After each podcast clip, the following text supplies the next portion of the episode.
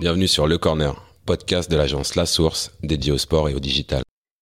Bonjour à tous et bienvenue sur euh, ce nouvel épisode Le Corner. On est ravis de vous avoir. Aujourd'hui, c'est un podcast qu'on va tourner à distance, donc on espère que le son sera bon pour, pour vous, nos auditeurs.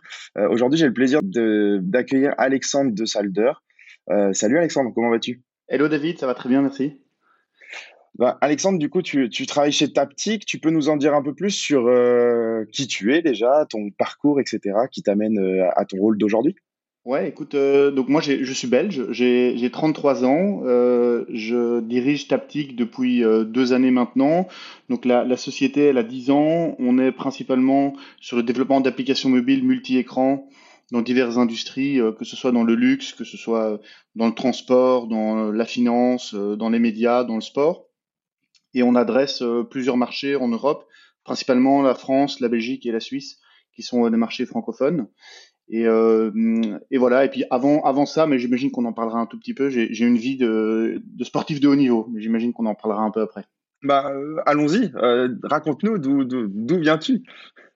Ouais, écoute, euh, avant d'arriver chez Taptic, j'étais euh, sportif semi-professionnel. J'ai joué au hockey sur gazon pour la Belgique euh, pendant 7 ans cette année. J'ai participé deux fois aux Jeux Olympiques en 2008 et en 2012.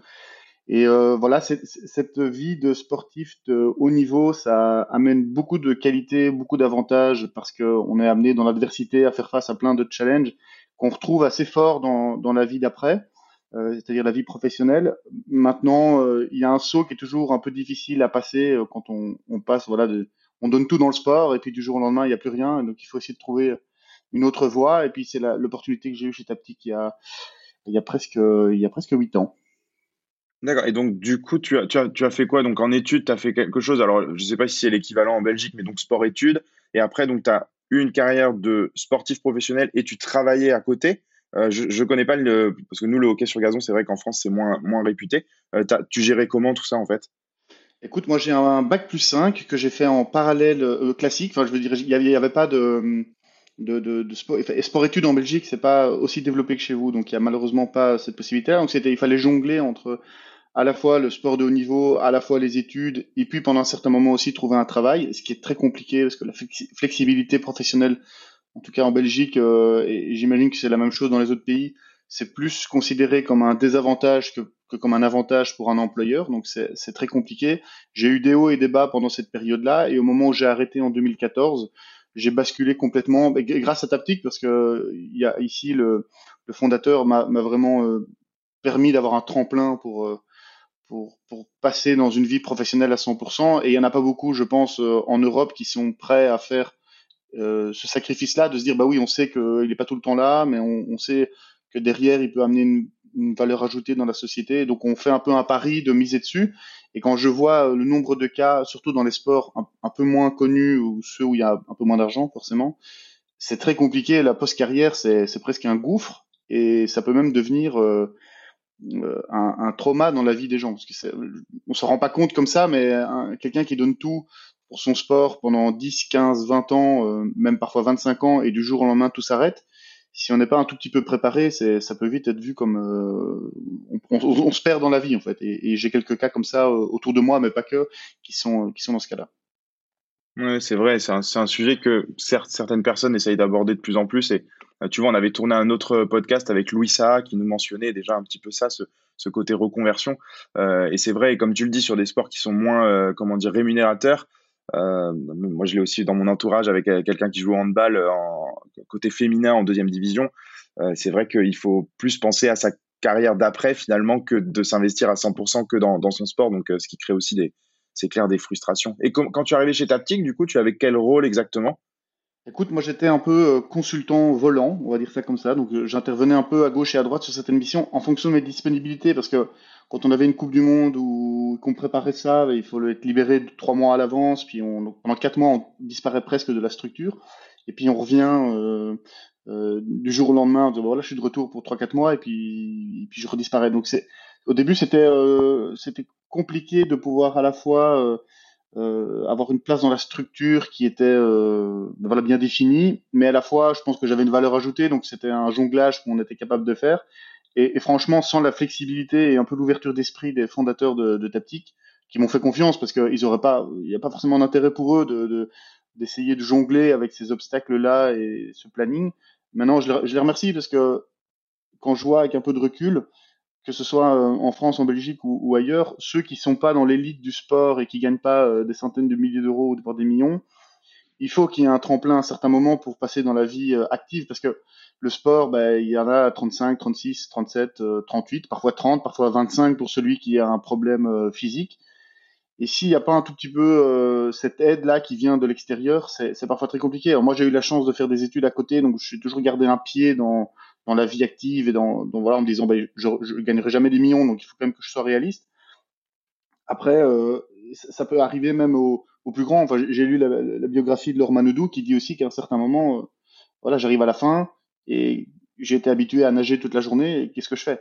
Et, et ça, euh, s'il n'y a pas un peu d'aide et s'il n'y a pas un peu de proactivité, c'est compliqué. Je, discute beaucoup avec les comités olympiques pour différents projets euh, digitaux.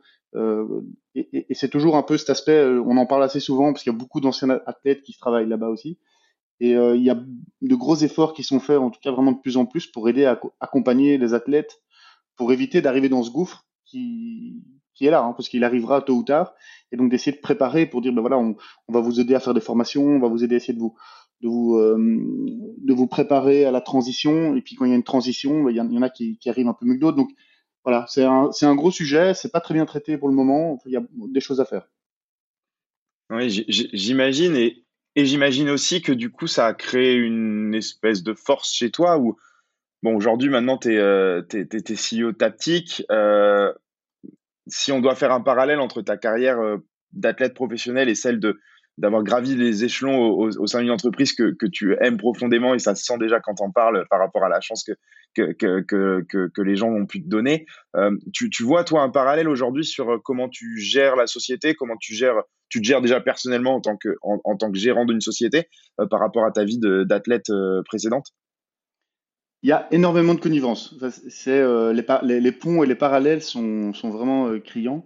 Il y a bah, le premier, c'est c'est moi je faisais un sport d'équipe, donc c'est vraiment ça. C'est on n'est rien tout seul et on vit qu'à travers les autres. C'est-à-dire que moi, moi je suis pas développeur, je suis pas designer, je suis pas testeur, je je suis pas chef de projet, et donc bah, pour que tout tout ici fonctionne, il faut que je puisse compter sur une structure et faire avancer la structure, que les gens soient contents de travailler chez nous que l'organisation soit efficace, qu'on ait les bonnes personnes aux bons endroits, qu'on gère à la fois les succès parce qu'on en a et, et c'est super chouette, mais c'est un peu comme les matchs de hockey ou de foot. C'est-à-dire qu'à la fin du match, on a gagné, on est super content, mais il y a le match d'après qui arrive, ou il y a l'autre challenge qui arrive, il y a l'autre problème, et il faut faire face un petit peu à cette euh, euh, cette fluctuation entre plein de choses positives, plein de choses négatives, comment trouver des solutions, et, et c'est un challenge permanent qu'on retrouve dans le sport. C'est-à-dire que une équipe de foot gagne 10 matchs et puis il en perd 6, bah, c'est la crise. Et c'est un peu les mêmes problématiques qu'on a euh, ici. C'est, euh, tu, connais un petit peu le métier, mais on gagne trois appels d'offres, euh, c'est la fête. On, en perd trois, bon, qu'est-ce qu'on fait et, et, ce questionnement permanent de, de pouvoir mieux servir nos clients, d'amener de la valeur ajoutée là où on nous attend, c'est la même chose. Après, pour l'aspect un peu plus personnel, c'est quand on est sportif de haut niveau, on est habitué et on est drivé par ça à se mettre des objectifs et à trouver des solutions pour y arriver. Alors c'est pas pour ça qu'on y arrive toujours, mais mettre la barre plus loin, ça permet toujours que le résultat final soit plus loin que celui qu'on aurait mis à la base. Et ça, c'est quelque chose qui est inné, je pense, chez les sportifs de haut niveau. C'est it's never good enough. On est même si c'est super bien ce qu'on fait, on est quand même en train de se dire comment on aurait pu faire mieux, comment on pourrait faire mieux, qu'est-ce qui a manqué, alors que on vient de signer un gros contrat et on se dit mais peut-être qu'on aurait dû faire ça en plus alors que probablement la majorité des gens se disent bah oui c'est signé, c'est bon et finalement euh, bah faut pas se poser plus de questions que ça. Et cette remise en question perpétuelle, elle est euh, elle est à la fois fatigante parce que parce que bon voilà tous les jours on, redémarre et puis on se pose plein de questions, mais c'est ce qui nous fait vivre à la fois et ça permet derrière de, faire avancer la structure. Alors ce qui est parfois un peu compliqué et ça euh, j'en discutais avec des, anciens Olympiens même médaillés en Belgique c'est cette, euh, il faut naviguer, il faut vivre, il faut évoluer avec des gens qui n'ont pas forcément ça en eux. C'est-à-dire que nous, on est euh, le perfectionnisme, la persévérance, le, résultat accompli euh, qui doit toujours être positif. On est là pour gagner. Et c'est pas, en fait, on se rend compte que c'est pas la majorité des gens. Et la majorité des gens, ils sont pas drivés comme ça. Ils, sont, ils ont d'autres objectifs dans la vie. Ils, ils ont d'autres backgrounds. Et il faut essayer de naviguer dans ça. C'est-à-dire que moi, j'ai un niveau d'exigence avec moi-même et avec les autres qui est assez élevé. Mais je me rends compte aussi que je peux pas demander à tout le monde d'être comme ça et de, de, de, pouvoir évoluer comme ça. Donc, il y a ce, ce jeu et ce travail de, de de, de clairsemer dans la structure et les personnes qui m'entourent un peu ce sentiment de, remise en question, de ok les gars, c'est bien, mais qu'est-ce qu'on aurait pu faire de mieux? Est-ce qu'il n'y a pas quelque chose qui manquait? Euh, Comment on aurait pu, euh, par rapport à ce que le client nous a dit comme remarque, bah, finalement, est-ce qu'on a bien fait de faire comme ça? Et, ce, questionnement perpétuel est, intéressant parce que je pense qu'au bout du compte, si on prend la, big picture, c'est généralement comme ça qu'on avance. C'est en mettant des objectifs, en ayant un cap, et puis en essayant de se dire on lâche pas et et on, on avance, tout en ayant la capacité de se dire parfois, ben, c'est pas le bon chemin. Et si c'est pas le bon chemin, ben, on peut se remettre en question et essayer de, trouver d'autres solutions. Donc, donc c'est euh, à la fois un énorme avantage et puis de temps en temps, c'est parfois un peu compliqué de, de, de pouvoir naviguer avec plein de gens. On est aujourd'hui 115, donc il y a, y a, pas mal de gens autour autour de moi et c'est j'essaie d'inculquer un petit peu cette euh, cette vision-là du, du business qui vient probablement euh, assez fort du sport.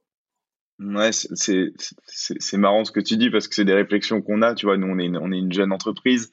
Euh, et c'est vrai que tu, tu mets de l'exigence. Après, toi, c'est entre guillemets ta boîte, ton bébé. Donc, tu mets encore plus d'amour et tu, tu essayes de toujours faire avancer les, les différents sujets. Et effectivement, tu, tu as, euh, comment dire, tout le monde n'est pas, pas créé pareil. Tout le monde n'a pas exactement les mêmes volontés, les mêmes objectifs. Donc, euh, il faut composer avec ça. Et, et comme tu le dis, c'est marrant, tu as parlé de sport collectif et donc de cette relation finalement humaine qui est très importante en fonction des, comment dire, des, qualités de chacun et des, compétences.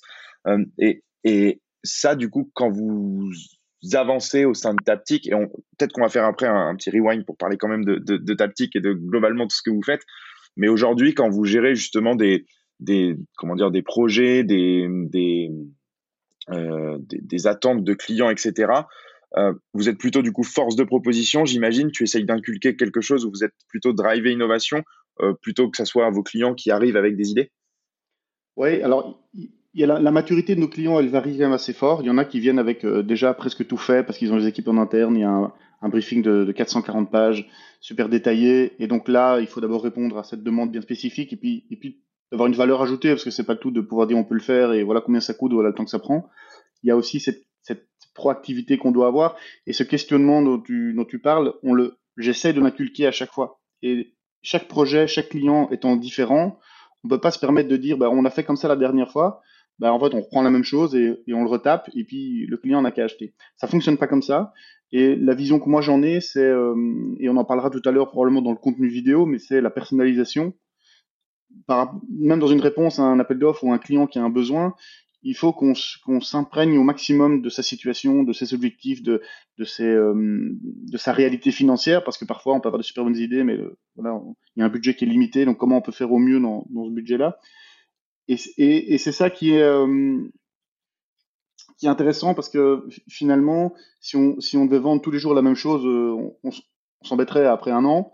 Ici, il y a cette customisation, personnalisation de l'accompagnement qui est euh, quand on quand on parle avec une société qui a des problématiques dans les, les titres services euh, ou les, les, chèques repas euh, et à côté de ça on a dans le sport et puis à côté de ça on a on a quelqu'un qui est sur le crédit à la consommation et puis derrière ça on a on en a un qui est dans le transport public.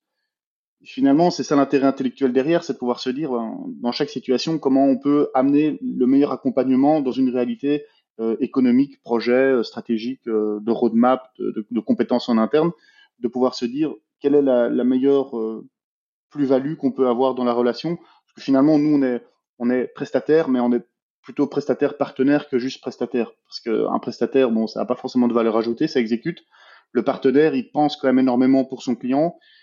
Et dans le temps, ça, je crois qu'on doit avoir 95% de rétention client depuis 10 ans, parce que dans le temps, ça, ça paye. Parfois, il y a des projets qu'on refuse en disant, bah, écoutez, ça, c'est pas trop notre, notre tasse de thé, c'est pas trop notre expertise. Je préfère pas me décrédibiliser sur ce sujet-là et je préfère euh, vous le dire honnêtement. Et, souvent, ça a tendance à payer dans le, dans le long terme. Ouais, c'est c'est oui, c'est très juste ce que tu dis. Et si justement on fait ce petit pas en arrière pour que tu nous expliques un peu plus ce que vous faites chez Taptic. Euh, bon, alors on en a parlé juste avant de commencer à enregistrer. On, avait déjà échangé il y a quelques, années tous les deux. Euh, je, viens d'une boîte qui faisait euh, quelques, éléments un petit peu similaires aux vôtres. Tu, tu, as moyen ouais, pour nos auditeurs d'expliquer au sens global déjà ce que fait Taptic et puis bah, peut-être parler des projets en cours et de, et de vers où vous allez, vu que tu parles pas mal de futur. Euh, oui, alors euh, donc chez Taptic aujourd'hui on est 115, on est réparti dans quatre pays, donc on a des bureaux en Belgique, en France, en Suisse et en Pologne. Et euh, la majeure partie de l'activité de Taptic, c'est le design et le développement d'applications mobiles multiplateformes. C'est-à-dire qu'aujourd'hui on est capable euh, d'accompagner des grandes sociétés qui sont vraiment 99% de nos clients qui sont des grosses sociétés dans leurs enjeux et problématiques liés aux applications mobiles qu'elle soit sur smartphone, tablette, télévision connectée, set-top box, euh, casque de VR, euh, casque de mixed reality, euh, tout ce qui est en AR, tout ce qui est en voice, tout ce qui est maintenant console de jeu, parce que dans les Xbox Series ou PlayStation 5, il y a aussi des stores d'applications. Donc notre voilà notre notre raison d'être, c'est d'accompagner des grosses sociétés pour pour maximiser leur présence quand on parle d'applications mobiles. C'est aujourd'hui euh, dans des secteurs assez spécialisés. Donc, on est très fort dans le transport, très fort dans la finance, dans les médias. Les médias, j'y reviendrai un tout petit peu plus tard. Tout ce qui est sport, euh, tout ce qui est euh, santé. Enfin, on voit assez vite le, boom et l'attractivité des applications mobiles dans certains secteurs.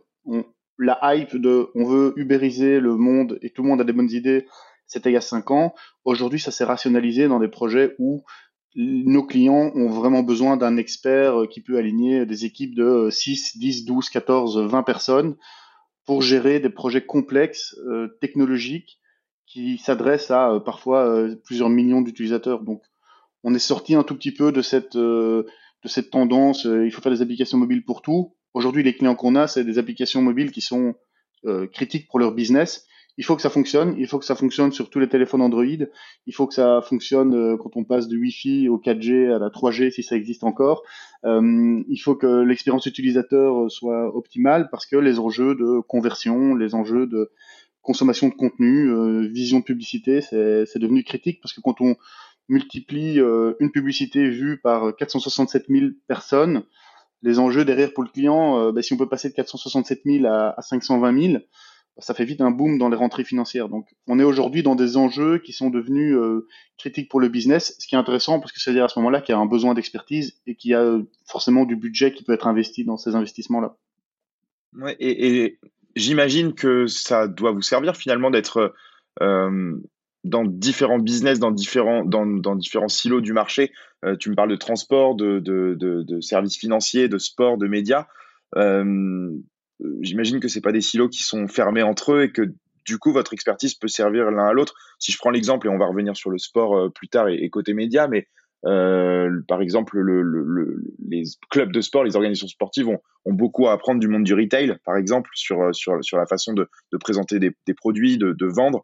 Euh, c'est des choses, du coup, sur lesquelles vous vous appuyez aussi en tant qu'expertise en disant, ben voilà, toi, ton core business, c'est peut-être le transport, mais en fait, nous, on a des best practices sur d'autres secteurs qui pourraient être utiles. Euh, oui, et je le mets assez souvent en avant parce que finalement, il y a un peu deux angles euh, sous lesquels on peut le voir.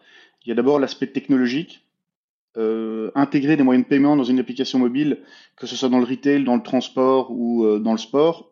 Finalement, la façon de le faire technologique est la même, et donc on a un retour d'expérience sur bah, l'intégration de ce SDK-là ou cette solution-là, ben oui, oui, euh, vous pouvez compter dessus, pas de problème, on l'a déjà fait quatre fois, donc finalement, vous pouvez nous faire confiance. Donc ça, c'est un peu l'aspect technologique, ou de dire aujourd'hui, parce que c'est la tendance, euh, euh, est-ce que je dois développer en natif, en React natif, en Flutter, ou dans une autre technologie? Et, derrière, on peut expliquer qu'on a déjà essuyé les plâtres avec d'autres projets qui sont pas forcément dans le même secteur, mais finalement, sur l'aspect technologique, c'est pas si grave que ça. Et donc, quand on leur dit, ben, on a intégré un player vidéo dans Flutter, voilà un peu les avantages, voilà les inconvénients ben, ça, permet à tout le monde de bénéficier de cette expertise technologique-là. Après, il y a l'expertise euh, qu'on peut partager aussi, qui est la façon d'aborder des, projets dans l'aspect stratégique et surtout après dans la, roadmap fonctionnalité. Tu le disais très bien, pouvoir euh, compter sur quelqu'un d'abord qui a l'expertise dans le secteur, c'est bien, parce que nous, on travaille, on travaille avec Brussels Airlines en Belgique, on travaille avec les transports en commun, euh, on a un peu travaillé avec les RATP en France aujourd'hui, on a une assez bonne vision de, de ce qu'il faut faire. Et donc, quand quelqu'un vient, bah, il dit, ah, il a déjà travaillé avec ces 4-5 acteurs-là, c'est des grosses sociétés, donc on imagine, on doute qu'ils ont compris le business et donc on va pas devoir leur expliquer. Ça, c'est la première chose. Derrière ça, il y a des best practices qui se passent ailleurs. Et donc, on est aussi là un peu pour leur, ouvrir les yeux en disant, ben, quand même, regardez un peu ce que là et là et là, ils ont fait, ou ce que nous, on a fait là et là, parce que ça a un intérêt pour vous d'absorber des, des, choses qui fonctionnent, qui ont déjà été euh, testées, et puis ben, de pouvoir bénéficier euh, de cette expertise technologique et de cette expertise métier qui est à la fois intéressante. Et on y reviendra sur l'aspect métier, mais euh, le côté média, euh, telco, entertainment et tout ce qui tourne autour de la vidéo. Aujourd'hui, on a décidé de le scinder et on en parlera un tout petit peu, mais on a décidé de faire une structure dédiée à ça parce que on a euh, comme vision et comme comme, comme croyance que la consommation de contenu vidéo au niveau digital va continuer à croître. J'ai vu un peu les statistiques pour 2020, c'est assez impressionnant. Et nous, on a une réelle expertise dessus. Et c'est des projets qui sont très complexes. Et donc aujourd'hui, Taptic, c'est une agence assez généraliste puisqu'on adresse le luxe, le sport, euh, les médias, le transport, la finance. On n'est pas forcément vu euh, comme un expert sur le secteur des médias et c'est un peu dommage parce que vu tous les projets qu'on gère et qu'on développe, euh, on devrait vraiment être vu comme un des acteurs prépondérants en Europe, en tout cas l'Europe francophone. Et donc ça, on a décidé de le sortir sous un autre nom et, et, et d'avoir une organisation dédiée à ça. Tu veux nous en parler un peu plus en détail déjà? Euh, oui, je peux, pas, de souci. Euh, la, société s'appelle Ripley, donc on Ripley pour faire un peu le, lien avec le côté replay et consommation de contenu un peu quand on, quand a envie. Et cette structure-là, on va vraiment la dédier à, à nos clients existants, parce qu'on en a déjà euh, comme TV5 Monde, comme l'opérateur Vous, comme Bouygues Télécom, euh, comme M6 et comme deux trois autres acteurs assez euh, importants sur la télévision et le la VOD française, mais je peux pas, je peux pas trop révéler d'informations euh, là-dessus. Donc on a une, petite dizaine de clients avec des projets qui sont euh, conséquents, qui tournent, euh, qui tournent déjà et qui sont développés sur du multiplateformes. Et puis, ben, on s'est dit qu'on peut s'appuyer sur cette sur cette base-là qui est déjà qui est, déjà bien quand on lance une nouvelle structure pour pouvoir aller chercher d'autres d'autres clients et que surtout le marché nous identifie comme un acteur expert sur le sur le sujet, ce qu'on n'est pas forcément aujourd'hui parce que les gens Taptic ils font un peu tout et ben, finalement derrière on sait qu'une grande partie de notre chiffre d'affaires est fait dans, le, dans les médias et donc c'est un peu dommage parce qu'on a des opportunités un peu manquées. Le fait de pas être euh, connu et reconnu comme un expert média, et donc Ripley nous permettra, euh, je pense à terme, d'intégrer réellement le marché et d'être vu comme un expert à part entière et de pas devoir euh, le client aujourd'hui, quand il vient sur notre site, il doit un petit peu faire son chemin tout seul. C'est un, peu compliqué. Donc là, on aura vraiment un site web dédié, une marque dédiée, une équipe commerciale dédiée. Enfin, c'est et, le fait de le faire de cette façon-là, ça permet de dire, bah, notre expertise est arrivée à une certaine maturité sur ce sujet, qui fait qu'aujourd'hui, ça peut vivre, ça peut vivre tout seul sous ses propres ailes, sous un nom propre, et d'avoir une structure scindée de Taptic, parce que c'était toujours un peu compliqué de se dire, bah oui, on cherche beaucoup de clients dans les médias, les telcos, les organisations sportives, et puis le client en face dit, oh, vous faites un peu tout chez, chez Taptic. Là où aujourd'hui, il y a des acteurs très spécialisés euh, qui, existent. Et donc, on s'est dit, ben, on, c'est dommage parce que quand on entame une discussion, on dit, ah, mais en fait, vous faites tout ça. Mais on savait pas que c'était vous euh, derrière ceci ou derrière cela. Donc, c'est intéressant de voir la réaction des gens. Donc, j'ai dit, ben là, là, il y a une opportunité qui, on passe à côté.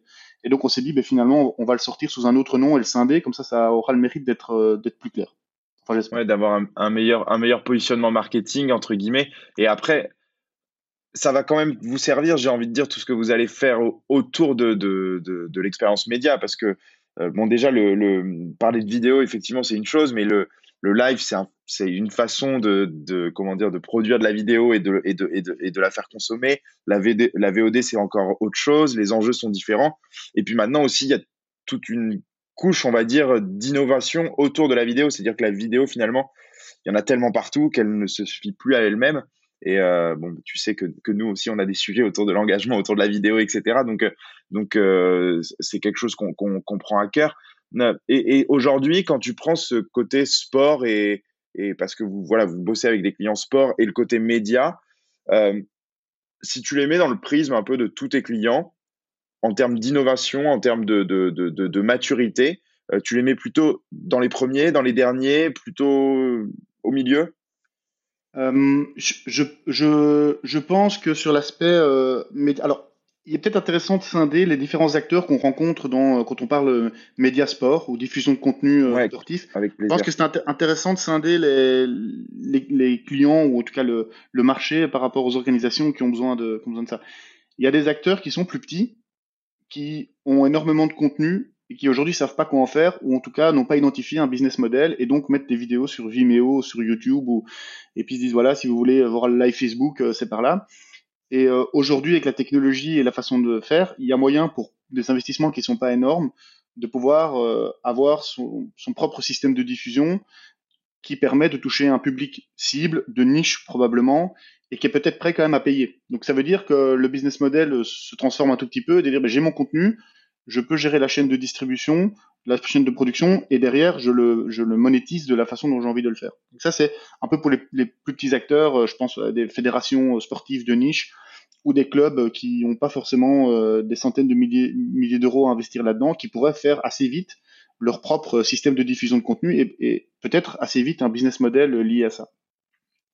Après, il y a les organisations qui sont euh, euh, qui diffusent le contenu, qui, le, qui ne le, ils sont pas propriétaires, mais ils le diffusent. Et là, on regarde euh, tout ce qui est opérateur télécom. Ils ont aussi des problématiques, mais ça, ça s'intègre. Alors à ce moment-là, pas uniquement sur le prisme du sport, puisqu'ils doivent euh, intégrer tout le reste. Et, c'est parfois un peu compliqué de dissocier, de pouvoir avancer plus vite sur l'un ou sur l'autre, même si je trouve qu'il y a aujourd'hui sur le marché des initiatives qui sont euh, assez intéressantes sur, ce niveau-là. Et puis il y a les organisations sportives de, de, de premier chapeau, où là, il y a moyen de d'avoir de, l'investissement qui est fait. Et à la fois, ils peuvent être leurs propres médias, et puis à la fois, ils ont leur propre euh, façon de. Si on prend euh, un club de foot euh, top Ligue 1, il a un stade, il a du contenu, il peut le monétiser, il a sa billetterie, il a les news, il a toutes les informations, et donc ça, ça donne à naviguer ensemble parce que euh, il doit être à la fois un média et à la fois un, un, un véhicule d'expérience euh, innovante pour un spectateur qui vient voir un qui, qui venait voir un match ou qui viendra voir un match euh, au, au, stade. Et quand on prend un petit peu ces trois acteurs-là, c'est vrai que quand on parle d'innovation dans le sport, c'est pas facile de véhiculer le même message à tout le monde puisque les enjeux sont différents et les moyens sont différents. Maintenant, si on prend le prisme un petit peu du sport, je trouve que ce qui est dommage aujourd'hui, mais j'ai le sentiment que ça va assez vite évoluer, ça, ça reste assez fort passif. Et je pense que vous êtes bien placé pour le savoir, c'est qu'en termes d'engagement, d'interactivité, d'immersion, on voit là où on peut aller, on voit là où on ira, mais on sent qu'aujourd'hui, ça reste quand même assez passif pour un téléspectateur lambda qui vient voir un match de foot, un match de basket ou, euh, euh, même du ski. On est quand même toujours assis derrière, on regarde, que ce soit dans, un tram, dans un métro, ou dans son, canapé, ou sur sa grande télévision, sur sa tablette, son smartphone. finalement, euh, ça reste quand même assez passif. Et, et, je sais, on en parlera peut-être un petit que... peu après. Ouais. Ouais, mais tu, tu, vois, sur ce côté passif, je, je, le comprends, mais et tu penses que ce changement, il doit venir. Enfin, si on veut ce soit moins passif, tu penses qu'il faut que ça, ça, ça vienne quoi? Des organisations qui détiennent les événements, des, plutôt des clubs, plutôt des médias euh, tu, Plutôt un effort collectif tu tu le vois comment pour arriver justement à moins de passivité? Mais tu as, deux possibilités. Soit ça vient du marché, des acteurs comme vous qui arrivez avec une solution et puis qui, qui permet de gagner du temps euh, pour les, pour les organisations d'intégrer ça relativement rapidement et de proposer assez vite une valeur ajoutée euh, d'engagement au, sein de leur écosystème. Donc, soit ça vient de, sociétés euh, start-up ou pas forcément qui arrivent avec un produit, avec une solution qui permet d'aller assez vite, soit c'est des initiatives propres au sein même de l'organisation.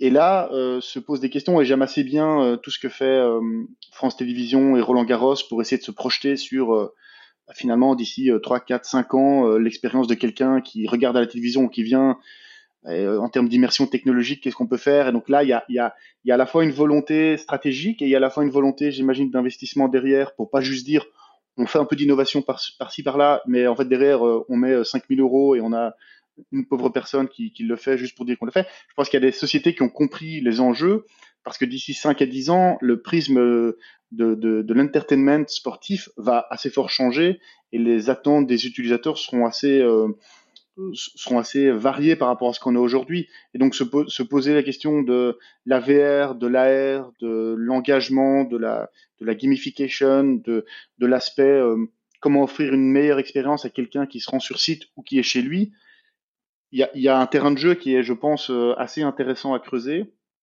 Et quand on voit aujourd'hui des, solutions qui commencent à arriver sur le marché, qui sont pas forcément matures, mais qui ont des belles promesses, c'est intéressant, surtout sur ce prisme d'immersion et d'interactivité. Euh, aujourd'hui, euh, moi, je, regarde beaucoup le golf à la télévision parce que j'aime bien ça. C'est super passif. Alors j'ai vu euh, que, en 2020, ils ont fait pour la première fois avoir la capacité que tu puisses toi, en tant qu'utilisateur, choisir les, les, joueurs que tu veux suivre et regarder les caméras et que tu puisses, c'est la promesse, ne manquer aucun coup du tournoi. Oui, on, on, en a parlé avec dans un autre épisode avec justement Sébastien Oudou chez Canal et effectivement il le, et il le réitère d'ailleurs cette année comme quoi ça euh, le, public est, client de ce genre d'expérience. Et ce qui est intéressant, c'est que ça paraît à la fois euh, super simple. Enfin, il faut, il faut, faut, pas être super innovant ou, super euh, inventif pour se dire que l'utilisateur, il a envie de faire ce qu'il veut quand il veut, à n'importe quel moment, et qu'il a envie, euh, s'il a envie de parler à ses copains, qu'il puisse le faire, s'il a envie de choisir sa caméra, qu'il puisse le faire, s'il a envie de gagner des points en faisant des pronostics et savoir qui, qui sera le prochain, qui va tirer le corner ou prendre un carton jaune euh, en direct, gagner des points, et puis à la fois que ça se transforme en une expérience unique, on, on, sait que ça va arriver, on sait que c'est là aujourd'hui, on sait que ce sera là demain, et de plus en plus. je reprends mon exemple du golf, je comprends toujours pas comment aujourd'hui on n'est pas en mesure d'avoir plus d'informations sur ce qui se dit sur le terrain, parce que l'immersion, c'est vraiment de savoir euh, avec son caddie, il parle de quoi, quel club. Alors de temps en temps, quand il y a un micro à moins de 5 mètres, on entend plus ou moins, plus ou moins quelque chose, mais on sent qu'elle a de l'immersion à voir. Je comprends toujours pas non plus comment on n'a pas euh, en temps réel les pulsions cardiaques du, du, joueur qui arrive au 18, il reste deux coups, il a deux coups en tête et de, de se mettre à sa place parce que finalement c'est ça qu'on a envie de faire quand on est, quand on est spectateur ou téléspectateur, c'est d'essayer d'être au plus près du, du, du, terrain et au plus près de, de ce qui se passe. Et on sent qu'aujourd'hui, il y a, il y a un terrain de jeu et les initiatives arrivent, mais ça prend quand même du temps et il y a une inertie, je pense, par rapport au marché de se dire bah, pourquoi je ferais ces efforts-là alors qu'aujourd'hui ça fonctionne bien, les gens regardent, euh, les gens payent et donc euh, entre guillemets pourquoi il faudrait que j'investisse dans autre chose? C'est un peu, un, peu ça, je pense, le, dilemme aujourd'hui. J'ai eu la discussion avec il y, a, deux jours à ce sujet euh, sur effectivement justement il y aura quand même des perdants à un moment. C'est que comme tu dis, il y a un virage et tu as parlé de France Télé et, aussi ils font effectivement du super boulot sur sur sur les droits qui sur sur les droits qu'ils possèdent. Euh, mais je pense qu'arrivé un moment, il y aura il y aura quand même des perdants, tu vois, sur ce sur ce côté. Euh, on reste sur nos acquis. Finalement, le contenu se suffit à lui-même. Alors c'est peut-être vrai sur des gros contenus type une Coupe du Monde, type peut-être la Première Ligue, des choses comme ça. Tout le reste, euh, pour moi, ceux qui sont sur les autres types de contenus, s'il n'y a pas l'expérience à côté, il y aura forcément des perdants, surtout avec une nouvelle génération qui finalement se tourne vers d'autres choses que les médias traditionnels, d'autres choses que le sport traditionnel aussi.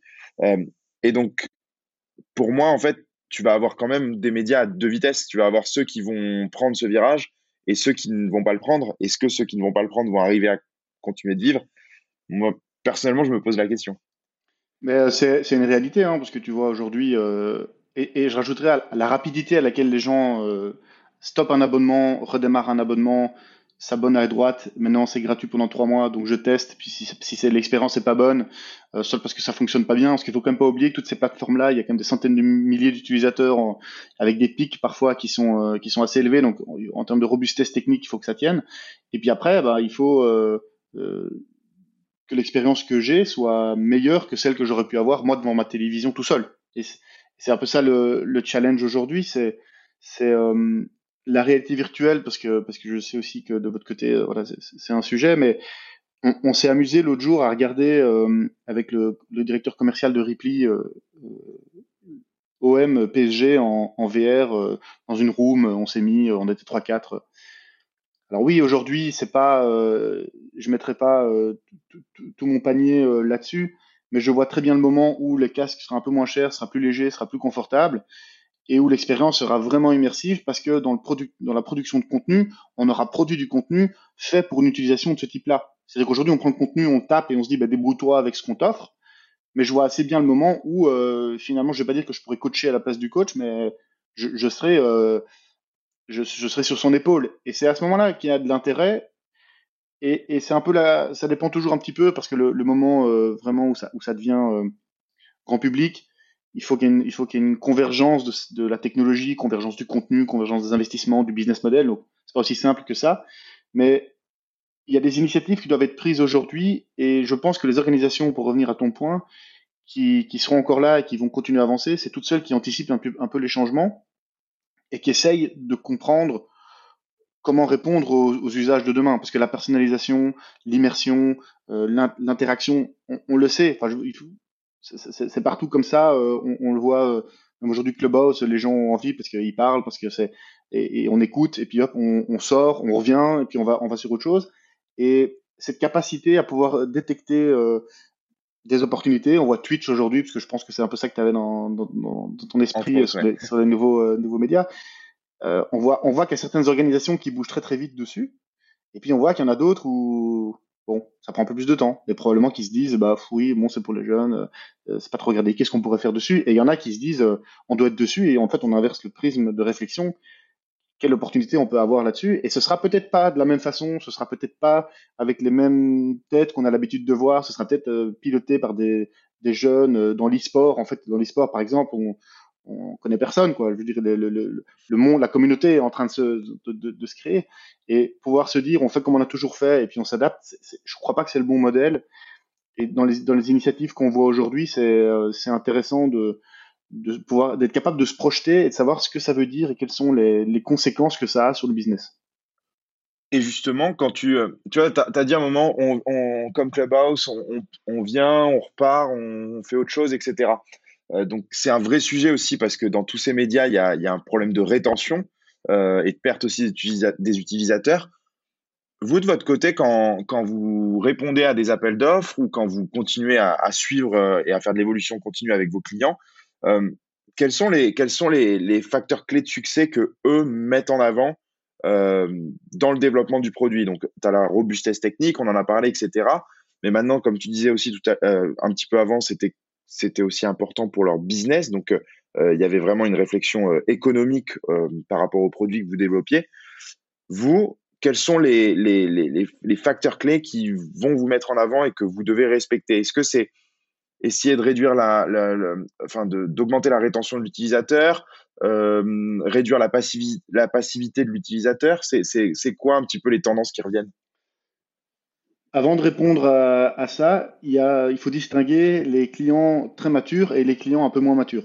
Il y a des clients pour lesquels euh, il y a des KPI super précis, il y en a 25, euh, il faut travailler dessus, il faut que ce soit mieux, il faut regarder à chaque release que qu'on n'ait pas de drop, euh, qu'on n'ait pas de, de nouveaux une baisse des nouveaux utilisateurs. Donc il y en a qui sont assez bien faits. Sur le marché, il y en a quand même encore beaucoup aujourd'hui qui qui mettent leurs efforts pour faire en sorte que le produit fonctionne bien avec les bonnes fonctionnalités et c'est pas trop leur priorité de, ils sont pas matures, ils sont pas assez matures que pour pouvoir se dire euh, on, a tous ces KPI là, on les suit, parce qu'en fait, ils sont rattrapés par, par l'opérationnel du, quotidien et d'essayer de se dire, ben, avant peut-être de se pencher là-dessus, il y a des choses, euh, notre plateforme, elle manque de ci, elle manque de ça, ben, on va d'abord mettre nos efforts là-dessus parce que pour un utilisateur aujourd'hui, s'il n'a pas ceci ou cela, ben, c'est plus compliqué. Donc ça, je pense qu'il faut le comprendre parce que tout le monde n'a pas le même niveau de maturité et les attentes sont... Et on le voit parce que nous, même dans les, dans les différentes industries et secteurs, tu, il y en a qui sont super matures et qui sont là, bah oui, si, si ça, ça bouge de 0,5%, euh, on vous tape sur les doigts. Et il y en a d'autres qui disent, bah oui, mais avant de faire ça, on a encore ceci et cela à mettre en place. Ça, c'est la, première chose. Après, c'est, c'est, euh, il y, a, y a deux, c'est un peu scindé en deux dans l'équipe Il y a tout ce qui touche, touche à l'aspect euh, technique, technologique, qui est Crash Free Session, qui est l'aspect, le, le, fonctionnement du player vidéo au sein de l'application mobile, le, le nombre d'anomalies détectées euh, sur des fonctionnalités clés de l'application. Donc il y en a, il y en a où c'est euh, au niveau technique, technologique assez suivi. Et donc dès qu'on a un, un copil, c'est ces KPI-là qui reviennent. Et quand c'est en rouge, euh, bon, on sait que ça va être sujet de discussion. Donc il y a des suivis qui sont faits à ce niveau-là. Après, il y a, il y a plutôt l'aspect business qui est à suivre. Et ça, ça commence de plus en plus. C'est la note sur le store. Donc ça, ça reste le truc le plus simple à prendre pour quelqu'un qui est dans une équipe business chez le client, c'est dire ma note, elle diminue, elle augmente, euh, c'est bien, c'est pas bien. Donc ça, c'est la première chose. Et après, il y a effectivement, si c'est un niveau de maturité un peu plus élevé, c'est euh, comment on évite le churn c'est euh, comment on fait en sorte que, que quelqu'un qui consomme un contenu puisse en consommer un deuxième, un troisième pour améliorer l'engagement et donc s'éviter que cette personne soit se désabonne, soit ne revienne pas. Il y a tout ce qui est stratégie d'engagement, quelle est la plateforme qui est utilisée, est-ce qu'on envoie assez de push, euh, quels sont les taux d'ouverture, quelles sont les personnes qui sont revenues? Donc il y a, quand il y a un niveau de maturité, c'est là que ça devient intéressant parce qu'on est sur des problématiques d'affinage et d'essayer de se, de, se challenger pour, pour pouvoir améliorer ça, plutôt que de toujours essayer de rester sur euh, il faut que la plateforme fonctionne. Et ça, on le voit à différents niveaux de maturité qui, qui sont intéressantes. Et, et après, même derrière ça, ceux qui ont des KPI qui les suivent et après qui disent on veut les améliorer, il en a encore un peu moins. Et puis c'est de se dire finalement quelle est la stratégie qu'on peut mettre en place pour euh, améliorer la note ou quelle est la stratégie pour éviter le churn. Et quand on voit euh, dans les médias des, des, organisations comme Netflix où finalement la plateforme elle change quasi en temps réel, en permanence. Euh, c'est des nouveaux, euh, c'est des nouveaux displays de cover de, de, films et de séries. Ils, changent l'ordre, ils créent un top 10, ils font des notifications push, ils te demandent de, regarder un truc, un deuxième truc, et finalement la plateforme elle, elle se mue en, en un terrain d'engagement parce qu'ils savent très bien que si tu cherches trop longtemps dans le catalogue, il y a un certain moment tu vas, tu vas quitter. Et donc derrière ils mettent les moyens pour y arriver. Et, et c'est un prisme que les gens ne prennent pas aujourd'hui. Aujourd'hui, c'est sur l'acquis, c'est voilà, bah, ils consomment le contenu qu'on leur donne, euh, et on n'est pas en mesure de faire comme Netflix, d'essayer d'être aussi granulaire dans, l'accompagnement qu'on peut fournir. Ouais, ce qui est, clé, parce que c'est drôle, c'est que je crois que ça nous arrive tous de passer parfois plus de temps à, chercher le film qu'on va regarder finalement qu'à le regarder et on finit par s'endormir devant. Mais, euh, oui, il y a, ce paradoxe du choix et encore plus, comme on disait précédemment, euh, avec maintenant toute cette offre média, il y en a, tellement partout finalement que c'est, aussi compliqué parfois de s'y retrouver. Et vous, dans, au, sein de Taptic, si je, si je reviens sur l'aspect technologique, vous fournissez aussi du conseil. Donc, si quelqu'un peut très bien venir vous voir euh, pour juste réfléchir à sa stratégie et peut-être éviter d'être pris dans le day-to-day après et en fait d'avoir tous ces écueils liés à l'innovation et la, et la stratégie produit, il peut d'abord venir vous voir pour faire toute sa stratégie, dire je suis un média, j'ai besoin d'évoluer sur tel et tel point, faisons une stratégie et après voyons pour la mettre en place. C'est bien ça? Oui, c'est ça. Donc nous, on a notre, méthodologie de travail, elle est sous quatre axes. Il y a tout l'aspect euh, stratégie produit. C'est vraiment la réflexion en amont, d'essayer de comprendre le, le, business, qui sont les utilisateurs, quels sont euh, quels sont les concurrents potentiels, euh, parce qu'on parlait du temps qu'on passait entre différents médias, bah, c'est d'essayer de comprendre si c'est euh, la génération 15-20 euh, ans, bah, elle n'a pas les mêmes habitudes que la génération 40-55, et donc c'est d'essayer de comprendre à qui on s'adresse. Donc toute cette partie-là, ce qu'on appelle la stratégie produit, elle est faite en amont, c'est de la veille techno, c'est de la veille marché, c'est de la veille sur les, les, les best case, on, on, est en permanence à la recherche d'informations qui viennent alimenter notre réflexion. Après, ça, ça passe assez vite sur l'aspect design thinking design, donc c'est de la réflexion qu'on en fait aujourd'hui et des constats qu'on a, quelle est la définition du produit qu'il faut faire, à quoi il ressemble, euh, quelles sont les fonctionnalités, les axes sur lesquels on sur lesquels on, veut euh, on, veut on veut avancer. Moi, ce que je trouve un, réflexion toute faite, c'est c'est intéressant de voir pourquoi est-ce qu'aujourd'hui il n'y a pas un acteur sur le marché qui a euh, un produit, une interface utilisateur complètement différente des autres. Et c'est intéressant parce qu'il y a dans l'aspect euh, définition du produit, bah, c'est on fait un peu comme tout le monde, on met des catalogues, tout le monde browse et on, on, on essaie que la personne euh, voilà et on met des catégories en plus. C'est plus ou moins ce truc qu'on fait. C'est peut-être c'est peut-être pour pas perdre d'utilisateurs et peut-être aussi parce qu'on a on a deux acteurs qui s'appellent Apple et Google qui qui comment dire contraignent un peu les, les, les, les sociétés comme, euh, comme Taptic sur, sur le fait de pouvoir créer exactement l'expérience qu'ils veulent, non? Ça joue pas? Ouais, alors il y, a les, y a les canevas dans lesquels on s'inscrit et bien évidemment, il s'agit de pas faire tout et n'importe quoi, mais il y, a, a, certaines initiatives qui sortent où on se dit, tiens, ils ont pris un angle d'attaque un tout petit peu différent et c'est intéressant de voir que c'est un peu différent et donc est-ce qu'il y a plus de valeur ajoutée en le faisant de cette façon-là? Et quand on prend les applications de club de foot, par exemple, euh, je suis étonné euh, qu'aujourd'hui euh, l'application elle ait la même tête quand tu arrives au stade ou quand tu es chez toi. Mais alors aujourd'hui, qu'est-ce qu'on propose? On propose le mode visiteur et le mode spectateur. Bon, c'est plus ou moins le truc. Mais aujourd'hui, la technologie qu'on a, euh, c'est deux mondes différents.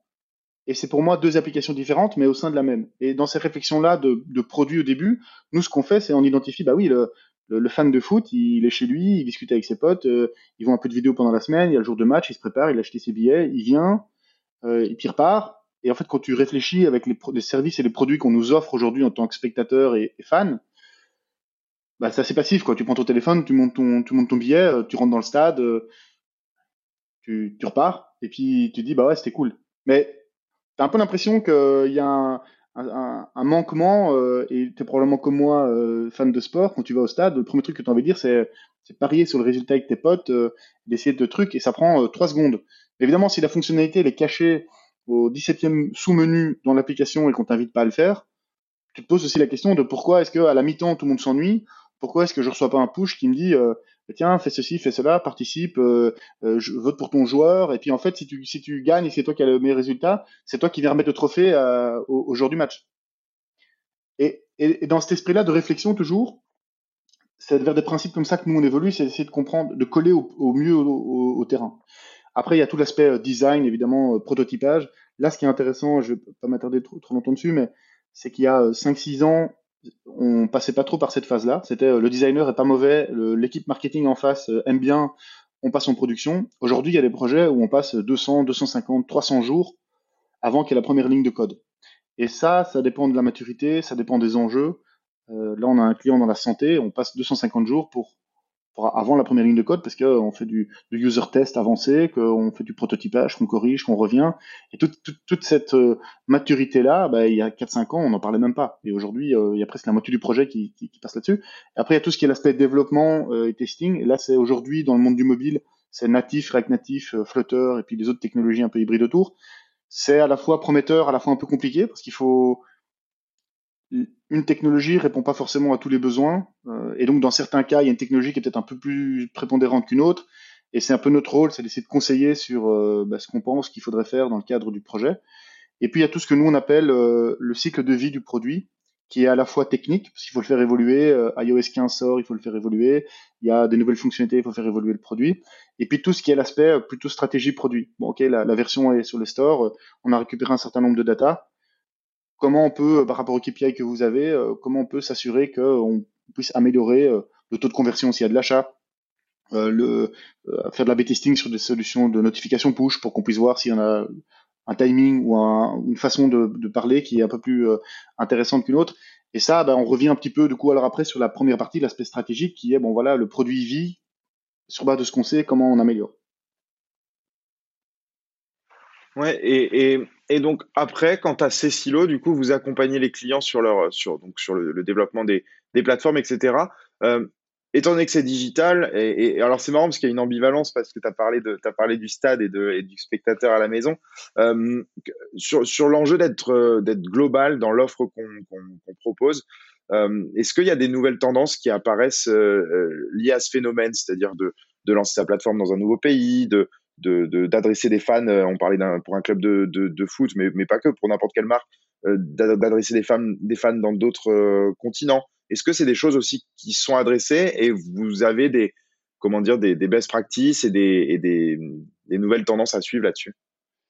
Nous, on est, on est relativement assez fort sur, sur l'Europe. Donc, tout ce qui est outre-Atlantique, c'est un peu différent. Nous, ce qu'on, se dit et ce qu'on sait par rapport aux différents marchés, c'est il y a des spécificités locales. C'est moi je le vois, la Belgique c'est pas la France et la France c'est pas la Suisse et la Suisse c'est pas la Belgique. Et c'est intéressant de comprendre aussi les usages parce que ça évolue pas de la même façon et les attentes sont sont pas les mêmes et les enjeux sont probablement pas les mêmes non plus.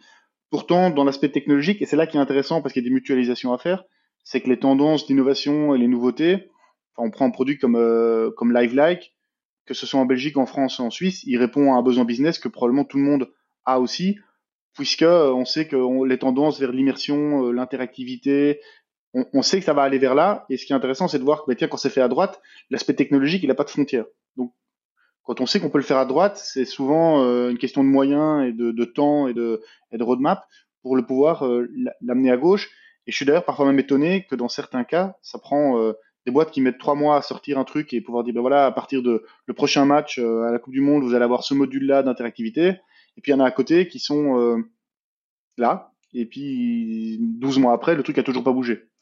Et, et j'aurais presque tendance à dire que comme la technologie est universelle, des initiatives qu'on voit dans d'autres secteurs ou dans d'autres pays sont intéressantes. Après, ça dépend aussi un peu des moyens. Quand on voit les startups aux États-Unis, notamment dans le domaine du sport, avec euh, tout ce qui est fait en réalité augmentée et autres, c'est sûr que est-ce qu'on est capable d'avoir des initiatives comme celle-là en Europe avec des, moyens comme cela pour euh, d'investissement? Je sais pas. Donc, est-ce que, est-ce que les solutions viendront de là et puis elles sont intégrées? Je pense qu'aujourd'hui, dans le monde technologique, on a la chance, et ce que nous on fait énormément, c'est d'intégrer plein de.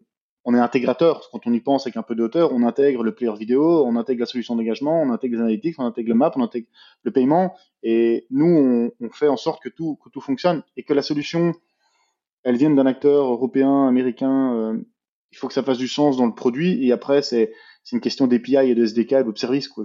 si je résume un peu le. Ouais, mais ce qui, Ouais, ce qui, ce qui implique du coup d'avoir un gros réseau de partenaires, j'imagine, pour vous. C'est-à-dire qu'au-delà d'avoir un réseau de clients, alors les clients, c'est ce qui vous fait vivre, mais en fait, vu que vous intégrez et que finalement c'est vers vous qu'on va se tourner pour avoir de l'expertise, j'imagine que ça demande chez vous d'avoir une grosse veille sur les produits qui sortent, sur les technologies, euh, ben, d'essuyer parfois certains écueils pour intégrer de nouvelles solutions, j'imagine. Et ça, c'est pareil, c'est un pôle du coup qui est chez vous. Je sais que quand, on s'était parlé il y a quelques années, tu me disais que tu étais déjà beaucoup en vadrouille à droite à gauche pour faire des salons, découvrir des, nouvelles techs, etc. Euh, c'est toujours le cas, donc j'imagine toujours essayer d'être finalement encore plus à la pointe que vos clients pour euh, ramener toute cette brique technologique. Eh oui, c'est un, bon point. Donc moi, donc le lancement de Ripley, on l'a en tête depuis depuis l'été dernier, donc ça va ça va sortir là incessamment sous peu. Et euh, j'ai recruté Com euh, qui, qui, vient du secteur de, de, telco et je lui avais dit la première chose que tu as à faire euh, le temps qu'on définisse l'offre, tu, tu, me fais la veille technologique et tu vas me nouer des partenariats sur différents axes. Donc il y a l'aspect engagement, il y a l'aspect player vidéo, il y a l'aspect back-end parce que ça aussi il faut pas négliger aujourd'hui dans la gestion du contenu et la diffusion du contenu. Bah, nous nous on s'en occupe pas donc il faut qu'on soit sur des partenaires. Il y en a qui sont sur le fan engagement, il y en a qui sont sur l'interactivité dans le live, il y en a qui sont sur le social watching. Nous, on va pas réinventer chaque fois la, la roue. Bon, ça n'a pas de sens. Il y a des solutions qui performent et qu'on peut intégrer. Après, notre rôle, c'est d'aller auprès des clients et de leur dire, ben voilà, nous, notre core business, c'est ça. Et sur le socle que vous allez avoir, si vous voulez parler un peu fan engagement, ben, on, on connaît celui-là, celui-là et celui-là, et on les connaît bien, on les a déjà intégrés, donc euh, vous pouvez nous faire confiance sur le fait que ça a bien fonctionné. Et, c'est assez marrant parce qu'en discutant avec Samuel euh, pour le côté live on, on, touche les mêmes euh, clients, mais, mais pas, sous la, pas sur la même cible. C'est-à-dire que on est au même endroit, ça va, ça va être transité par la plateforme que nous on développe, mais c'est des, interlocuteurs qui sont un peu différents. Et donc l'intérêt là, c'est de pouvoir se dire, bah, s'il y a une demande, bah, ça ira plus vite si tout le monde se connaît et puis qu'on est déjà intégré. Et donc, euh, donc comme il a identifié 25 sociétés aujourd'hui euh, qui sont euh, qui sont capables demain d'être intégrées, intégrables.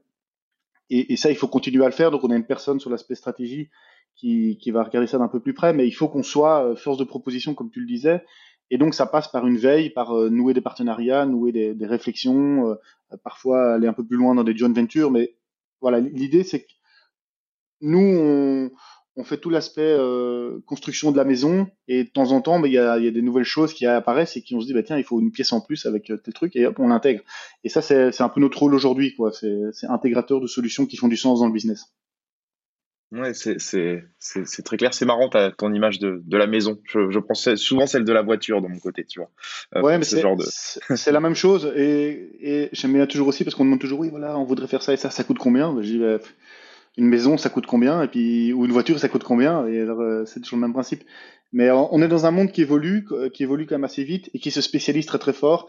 Et c'est pour ça qu'on a, on a lancé Ripley, c'est d'avoir une structure experte et spécialiste qui a le focus uniquement là-dessus, sur les médias, euh, le sport et la diffusion de contenu, parce que euh, on peut pas courir derrière tous les lapins en même temps. Et, euh, et donc là, on s'est dit, ben, sortons-le, comme ça on a une, une, proposition de valeur qui est super claire et ça nous permet aussi à nous de, de dédier des ressources pour cette veille, pour l'accompagnement des clients même si aujourd'hui il y a cet aspect innovation moi qui, me passionne et que j'adore, il y a euh, sur le marché il y a quand même encore énormément de lacunes, euh, je vais pas dire de base, mais de fonctionnement et de, de, délivrer du contenu de qualité en temps et en heure avec la bonne fonctionnalité, faire le bon choix du player et autres. C'est parfois un peu paradoxal et je peux comprendre que chez les clients ou dans les sociétés auxquelles on s'adresse, c'est à la fois peut-être un peu compliqué de mettre beaucoup d'énergie sur l'aspect innovant et réflexion de demain, si c'est les mêmes personnes qui doivent aller savoir euh, pourquoi euh, telle configuration euh, fonctionne plus ou que tel bug est arrivé alors que c'est pas, pas censé arriver. Et donc c'est pour ça qu'on voit dans des, dans des structures où il y a un, petit pôle qui commence à être mis en place sur l'aspect innovation et nouveaux usages. Là, je voyais sur Sky en discussion et il y a quelqu'un qui est responsable Immersive Technology il y a deux ans, il y a personne nulle part qui est spécialiste euh, immersive technology, mais ils savent très bien que d'ici deux, trois, quatre, cinq ans, le, le, business peut être euh, juste énorme et ils se disent bah voilà, on investit en amont pour que le jour où ce soit mainstream, bah on soit pas comme tu disais tout à l'heure quoi, qu'on soit les gagnants et pas les perdants. C'est exactement ça. Et puis comme tu dis de oui de, créer des pôles comment dire euh, plus liés à l'innovation etc. C'est aussi permettre d'avoir comment dire une vision un peu plus transversale de l'activité parce que souvent c'est le problème aussi. Alors, vous devez aussi l'avoir côté côté intégration où parfois tu sais tu vas parler avec un je sais pas un chief digital officer mais en fait, ton produit, bah, on l'a dit tout à l'heure pour le stade, tu vas devoir parler aussi au venue manager, tu vas devoir parler à l'IT. Dois... Et en fait, parfois, j'ai l'impression qu'aussi, tu as ce truc de. Surtout dans les grosses structures où c'est du mal, ils ont du mal à communiquer déjà en interne entre eux. Et donc, c'est bien d'avoir toujours quelqu'un qui est capable d'avoir cette discussion et d'être assez transversal en termes de, de, de, fonction euh, pour justement aller solliciter euh, euh, tout le monde, toutes les business units pour avoir tous les besoins. Et nous, c'est vrai que même, tu vois, nous, au sein de notre activité, on se dit, bah, même parfois de l'externaliser de, ta boîte, ça peut rendre les choses plus simples parce que du coup, tu vas pouvoir aller euh, adresser le besoin. Tu n'as aucune prise, entre guillemets, politique au sein de la, de, de, de, la structure. Tu vas défendre personne, tu vas juste constater des choses et donc forcément, ça va être un peu plus simple pour avancer en termes d'innovation. Mais c'est, mais c'est un, c'est un gros sujet, tu vois, ce que tu dis sur le côté euh, accompagner, euh, miser sur l'avenir. Mais aussi du coup arriver à parler à tout le monde et que ce que là où tu es en train de miser, ça sert vraiment à toutes les parties. Quoi. Ouais, et là on touche à un autre sujet encore, c'est l'organisation interne dans, l'entreprise, de comment on délivre de la qualité et plus ou moins innovante euh, sans mettre en péril tout le reste du quotidien. Et, on voit là aussi chez les clients des structures qui sont, qui sont parfois dédiées et donc là, évidemment, bah, c'est plus facile parce qu'il y a euh, de la connaissance métier, il y a des gens qui ont de l'expérience et qui prennent euh, des décisions et qui font avancer les choses et qui vont voir, euh, comme tu disais, quoi, le venue, le ticketing, qui, qui, se disent, bah, moi je pilote et j'avance.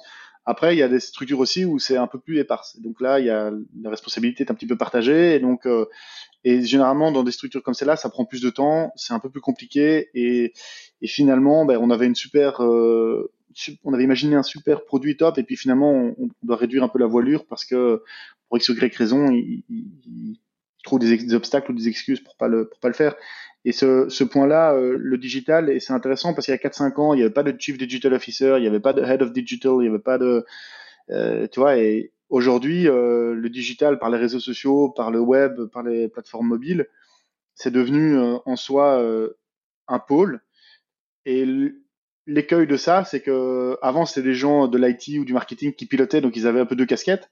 Aujourd'hui, le digital, il, il, est entre le marketing, euh, le légal, euh, l'IT. Euh, et donc tu dis demain, on voudrait faire ceci, cela, parce qu'on pense que dans l'expérience utilisateur, ce serait génial. Après, on va dire, OK, maintenant, je dois m'intégrer là-bas, je dois faire ceci, je dois avoir l'aval. et c'est plus compliqué à ce moment-là de, de, pouvoir rentrer.